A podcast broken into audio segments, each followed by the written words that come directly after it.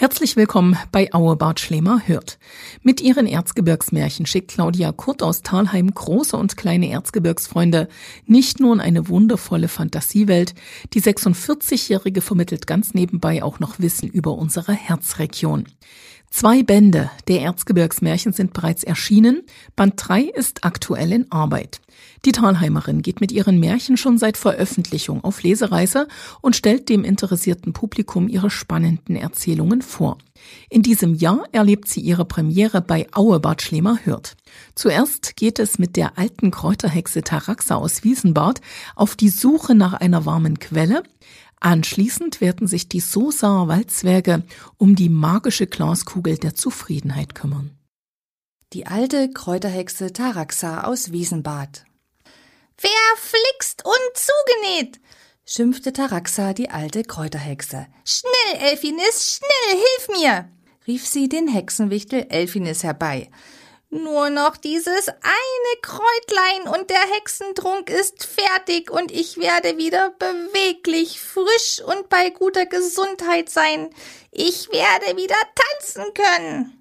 So rief sie und warf übereifrig ihren Stock zur Seite, den sie sonst zum Abstützen und Laufen benötigte. Aua! Aua! Hilfe! Hilfe! Ohne Stock hatte sie keinen Halt und fiel in sich zusammen. Das hätte sie nicht tun dürfen. Sie konnte sich in letzter Minute noch am Tisch festhalten, sonst wäre sie die Treppe ihres Hexenbaumhauses hinabgestürzt. Übermut tut selten gut, flüsterte Elfinis von der Seite. Taraxa ärgerte sich in letzter Zeit sehr über sich selbst.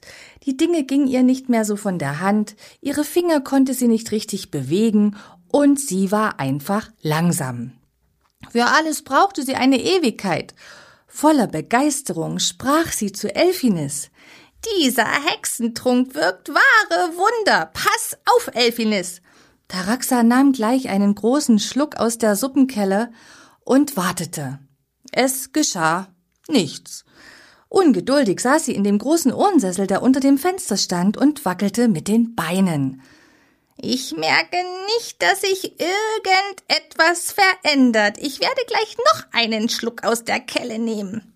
Sprach sie vor sich hin, und wieder merkte Taraxa keine Veränderung.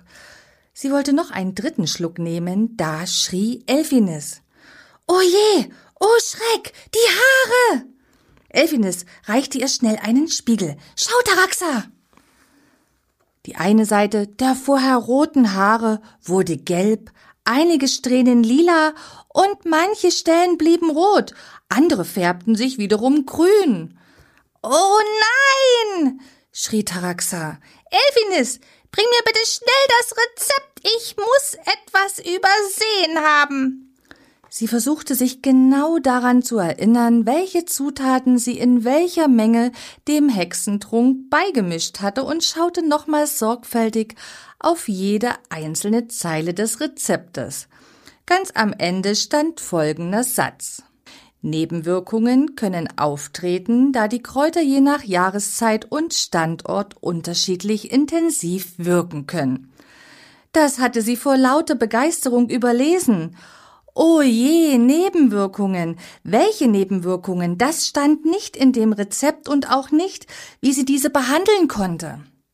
Einen weiteren Satz aus dem Rezept hatte Taraxa in ihrer Ungeduld auch noch überlesen.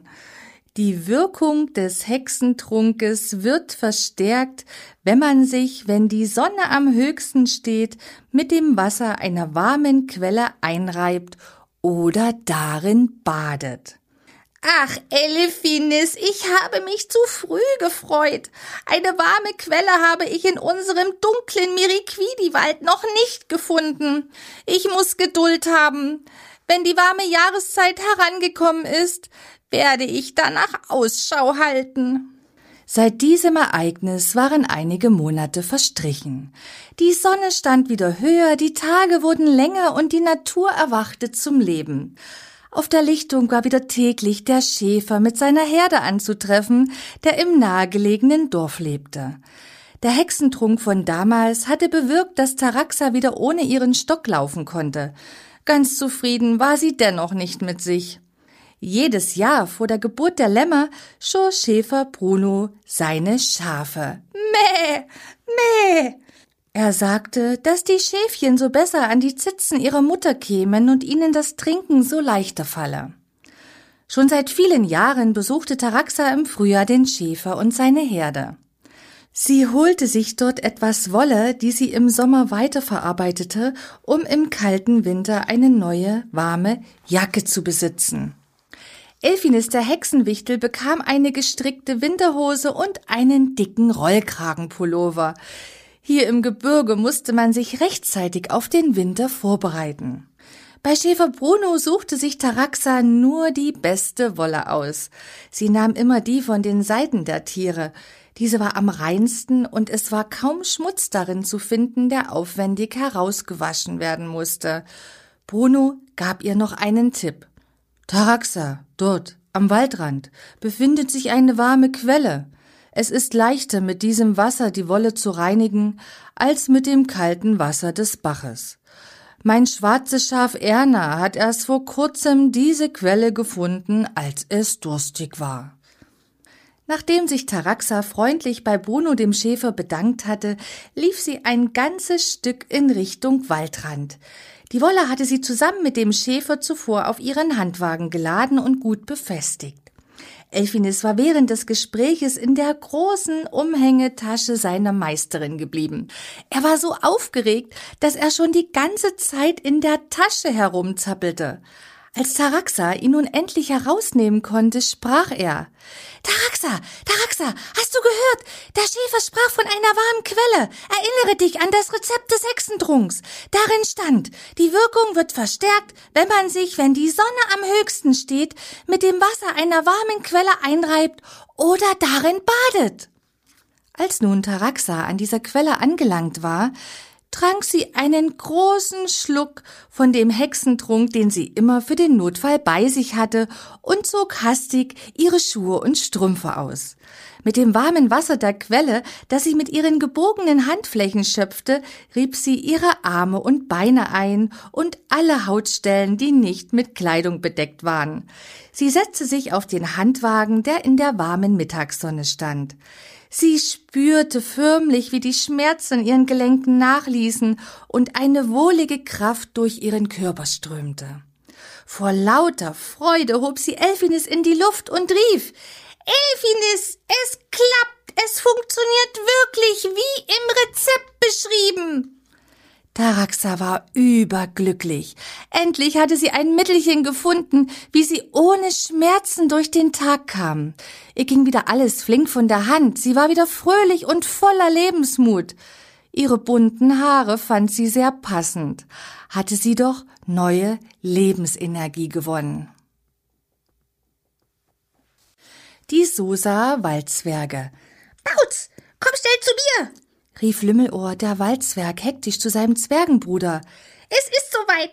Die magische Kugel der Zufriedenheit verzieht sich, so wie es uns Urgroßvater Urpus in der Zwergenschule erzählte.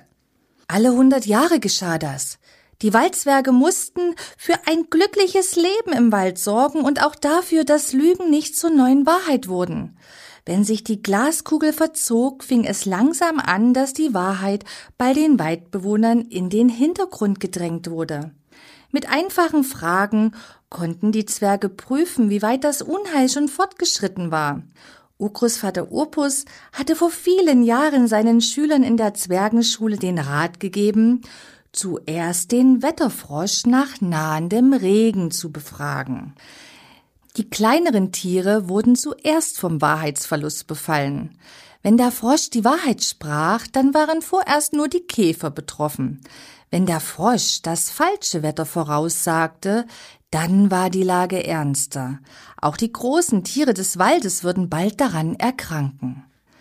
Bautz und Lümmelohr verloren keine Zeit mehr und begaben sich auf den Weg zum Wetterfrosch, um ihn zu fragen, ob in den nächsten Stunden mit Regen zu rechnen sei. Er antwortete Quark, meine Freunde, ich sage es euch gern, Regen naht schon in der Fern. Quark. Für die beiden Zwerge gab es eine ganz einfache Möglichkeit, um den Wahrheitsgehalt der Aussage zu prüfen. Naht schlechtes Wetter, dann ist aus den Höhlen und Schächten, die Bergarbeiter seit Jahrhunderten in der Landschaft hinterlassen haben, ein kalter Luftzug zu spüren. Vor der nächstgelegenen Höhle angekommen, merkten sie keinen Luftzug. Auch an den Schächten war kein Luftzug zu spüren. So war auch eine Wetterverschlechterung nicht in Sicht. Bautz sprach zu Lümmelohr. Es ist schon sehr weit fortgeschritten. Selbst unser Freund der Wetterfrost kann nicht mehr die Wahrheit sprechen. Aber er glaubt, dass es die Wahrheit sei. Also spricht er die verdrehte Wahrheit. Wir müssen die Glaskugel der Zufriedenheit dringend wieder in ihres ursprüngliches Form bringen. Bautz erinnerte sich. Wir lernten damals in der Zwergenschule, dass wir dafür das Glas bei 1000 Grad erhitzen müssen. Lang ist die Schulzeit her. Hast du noch die Aufzeichnungen, Lümmelohr? Ich habe vergessen, was man dafür benötigt. Du immer mit deiner Vergesslichkeit, rügte ihn Lümmelohr. Denk doch mal nach. Urgroßvater Urpus sagte damals, dass wir nur riechen müssen. Und uns wird es einfallen. Und mein lieber Bruder, wonach riecht es hier? Ja, stimmt, danke, sprach Bautz. Es riecht nach Holzkohle. Wir brauchen Holzkohle. Das warte Gold der Köhler. Und jetzt sprachen beide Zwerge den Lernspruch aus der Zwergenschule zusammen. Merkt euch, nur mit Holzkohle kann man Temperaturen erreichen, dass Erze schmelzen können und Glas sich formen lässt. Die Zwerge liefen schnell zu Köhler Willi. Sie wussten, dass er schon damals, als er aus dem Harz ins Erzgebirge kam, das Handwerk eines Köhlers perfekt beherrschte und seine Holzkohle von bester Qualität war. Er verwendete ausschließlich Buchenholz für die Verkohlung. Was sich Limmelohr aus der Zwergenschule gemerkt hatte, war, dass es ein ganz wundersamer Vorgang war, der in dem schwarzen Haufen dem Meiler vor sich ging. Das Holz musste so dicht wie möglich geschichtet werden und wurde im Anschluss fast luftdicht mit Heu oder Tannenzweigen und Erde abgedeckt. Tag und Nacht musste der Köhler aufpassen und die Glut pflegen und behüten, damit der Meiler nicht unkontrolliert abbrannte. Die Glut arbeitete sich innerhalb einer Woche durch den Kohlenmeiler. Dann konnte die Holzkohle geerntet werden. Als die Zwerge bei Willi dem Köhler ankamen, merkten sie, dass sein Gemütszustand sehr schlecht war.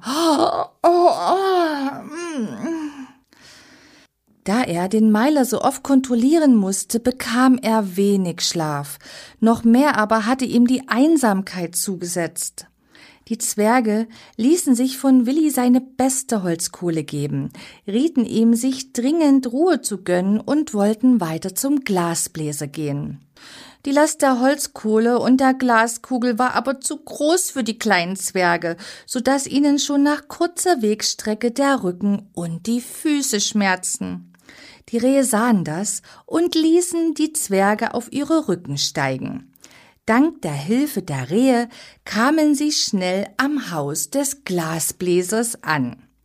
Nachdem sie an der Tür geklopft hatten und ihnen der Glasbläser Eintritt gewährt hatte, baten sie ihn, die Kunst seines Handwerks für die Rettung der Glaskugel einzusetzen. Sie gaben ihm dafür die hochwertige Holzkohle aus ihrem Gepäck. Der Glasbläser war ein wahrer Meister seines Handwerks und die Glaskugel nahm wieder ihre ursprüngliche Form an. Die beiden Rehe brachten die Zwerge wieder unbeschadet zurück zu ihrem kleinen Häuschen, das am Fuße eines großen Felsens im Sosa Wald stand. Im Häuschen angekommen, stellten sie die Glaskugel in den Sonnenstrahl, der auf den Stubentisch fiel.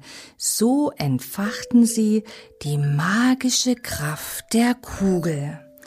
Die Zwerge setzten sich zufrieden an den Tisch und schauten auf die Glaskugel, die zu leuchten begann.